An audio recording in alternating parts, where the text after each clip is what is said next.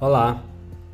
Podcast de hoje vamos falar sobre a relação do exercício físico bem organizado com a melhora do sistema imunológico.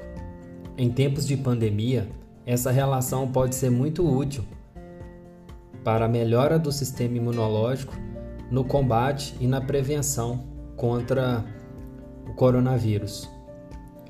Risco de infecção do trato respiratório superior por David Neyman. Pessoas que praticam exercícios relatam menos casos de gripe em relação a seus relatos correlatos sedentários.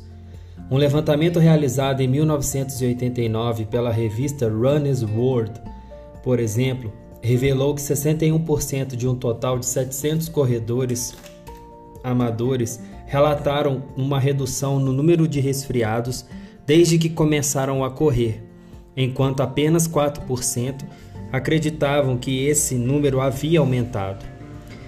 Em outro levantamento com 170 corredores que treinavam há 12 anos, 90% relataram concordar em absoluto ou em grande parte com a afirmação de que raramente ficavam doentes. Um estudo com 750 atletas master com idades variando entre 40 e 81 anos demonstrou que 76% acreditavam que estavam menos vulneráveis a doenças virais do que suas contrapartes sedentárias. Pouquíssimos estudos foram realizados na área do exercício moderado e gripes, de maneira que mais pesquisas são certamente necessárias para investigar essa interessante questão. Foram conduzidos alguns poucos estudos aleatórios e controlados com jovens e mulheres idosas. Neles, mulheres nos grupos de exercícios caminharam vigorosamente por 35 a 45 minutos, 5 dias por semana, por 12 a 15 semanas durante o inverno-primavera ou outono, ao passo que os grupos de controle permaneceram fisicamente inativos. Os resultados apontaram para a mesma direção relatada por entusiastas de fitness. Aquelas que caminharam apresentaram sintomas de gripe com, com cerca de metade dos dias relatados pelo grupo de controle de sedentários. Outra pesquisa demonstrou que, durante o exercício moderado, diversas alterações positivas ocorrem no sistema imunológico. Os hormônios de estresse, como o cortisol, que podem causar supressão da imunidade, não apresentam elevação durante o exercício moderado. Embora o sistema imunológico retorne aos níveis pré-exercício muito rapidamente após o término de uma sessão, cada sessão representa um aumento que parece reduzir o risco de infecções ao longo prazo. Ainda que as recomendações de saúde pública devam ser consideradas como experimentais, os dados quanto à relação entre exercício moderado e o exercício reduzido de doenças são consistentes com as normas que pregam ao público em geral a prática de caminhadas vigorosas em uma frequência quase diária. Por outro lado, entre atletas e seus treinadores, há uma percepção comum de que o esforço intenso baixe a resistência a resfriados. Liz McCogan, por exemplo, uma das melhores corredoras da Escócia, culpou o sobretreinamento que ocasionou uma gripe e duas doenças subsequentes, como principal razão por seu fraco desempenho no Campeonato Mundial de Cross Country em 1992. Utah Pippin, vencedora da Maratona de Boston de 1994, resfriou-se uma semana antes da prova, após treinar 225 km por semana em altitude. Pippin alegou que, quando se está em um nível tão alto assim, pode-se despencar muito rapidamente. Alberto Salazar, que já foi considerado um dos melhores maratonistas do mundo, relatou que, durante o treinamento para a Maratona Olímpica de 1984, pegou 12 resfriados em 12 meses. Abre aspas. Meu sistema imunológico estava completamente abalado. Fecha aspas. Recorda ele. Achava que devia viver dentro de uma bolha, diz ainda o atleta. Durante os Jogos Olímpicos e os Jogos de Inverno, tem sido frequentemente relatados por médicos que as infecções respiratórias superiores são abundantes e que os problemas mais desgastantes com os atletas eram as infecções.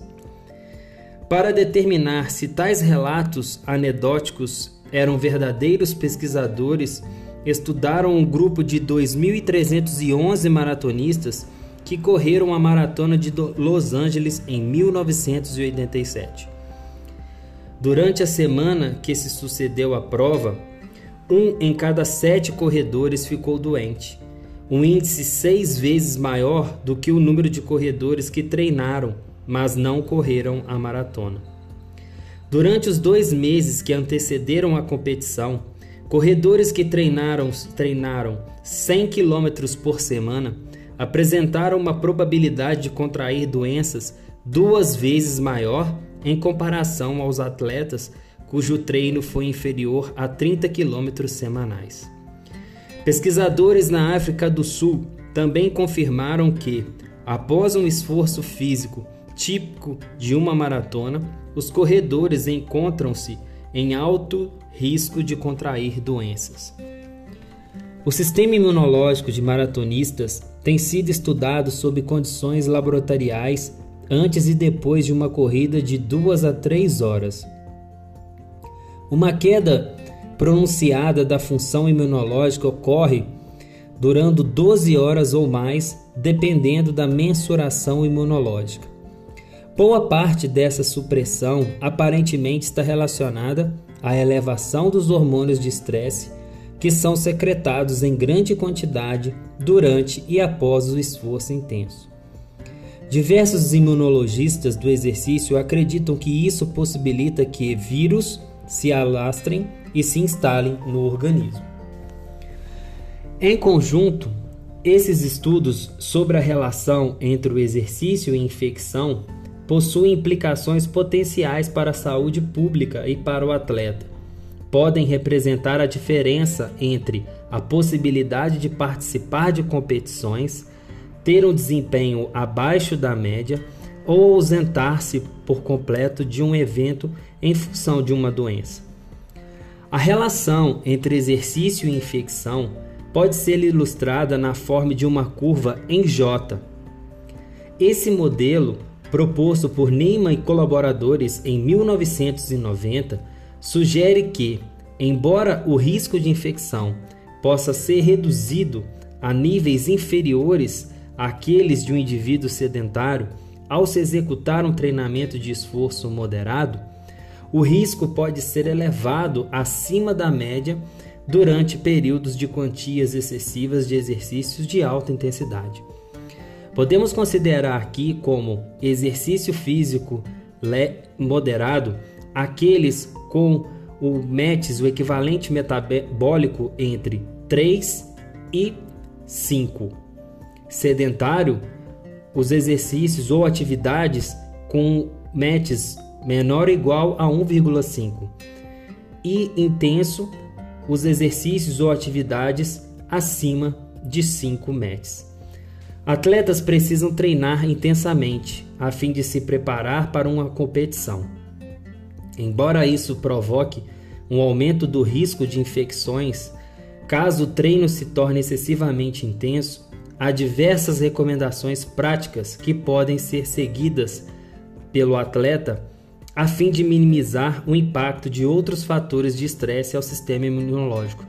São essas as estratégias. Mantenha os demais estresses cotidianos em níveis mínimos.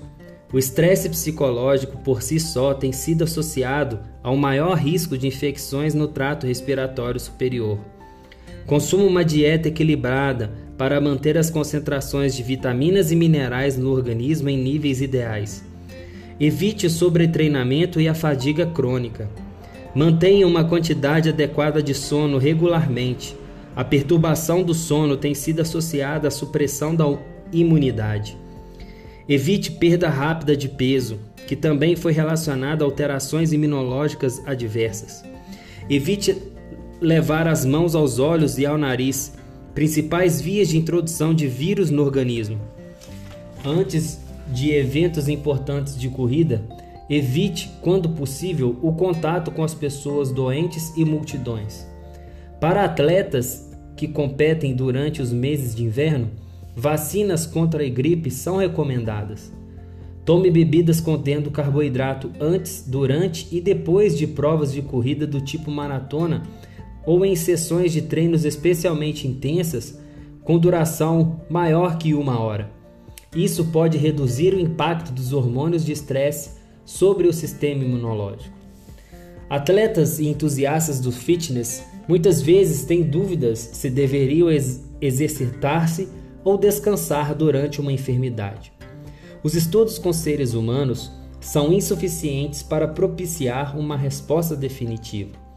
Estudos feitos com animais, no entanto, geralmente corroboram com a constatação de que um ou dois períodos de exercício exaustivo, seguido de injeção no animal com determinado tipo de vírus ou bactérias, provocaram um surgimento de infecções ou sintomas mais graves com maior frequência. Entre atletas, é amplamente comprovado que a capacidade para competir é reduzida durante a enfermidade. Além disso, diversos históricos de casos demonstraram que quedas repentinas e sem explicação no rendimento esportivo podem ocasionalmente estar relacionadas a um episódio recente de doença. Em alguns atletas, a prática de exercícios em períodos de enfermidade pode provocar um estado de gravemente debilitante conhecido como síndrome de fadiga pós-viral. Os sintomas dessa síndrome pode persistir por vários meses, incluindo fraqueza, incapacidade de treinar intensamente, fácil fatigabilidade, infecções constantes e depressão. Com relação à prática de exercício durante a enfermidade, como estado gripal, febre, a maior parte das autoridades médicas na área de imunologia do exercício recomenda. Em casos de sintomas típicos de gripe, por exemplo, coriza e dor de garganta sem febre ou incômodo, e dor generalizada pelo corpo, o treinamento intenso de exercícios pode ser retomado de forma segura em poucos dias após a resolução dos sintomas. Exercícios em intensidade leve a moderada, por exemplo, caminhada, durante uma gripe típica aparentemente não são prejudiciais. Em dois estudos que utilizaram sprays nasais contando, contendo um rinovírus para provocar sintomas típicos de gripes, os voluntários conseguiram praticar os exercícios durante a doença sem quaisquer efeitos negativos sobre a gravidade dos, dos sintomas ou a capacidade de performance. Com sintomas de febre, cansaço extremo, dores musculares e inchaço nas glândulas linfáticas, na garganta, nas axilas ou virilhas, ao que tudo indica, deve-se permitir um intervalo de, dois a de duas a quatro semanas antes da retomada do treinamento do treinamento intensivo.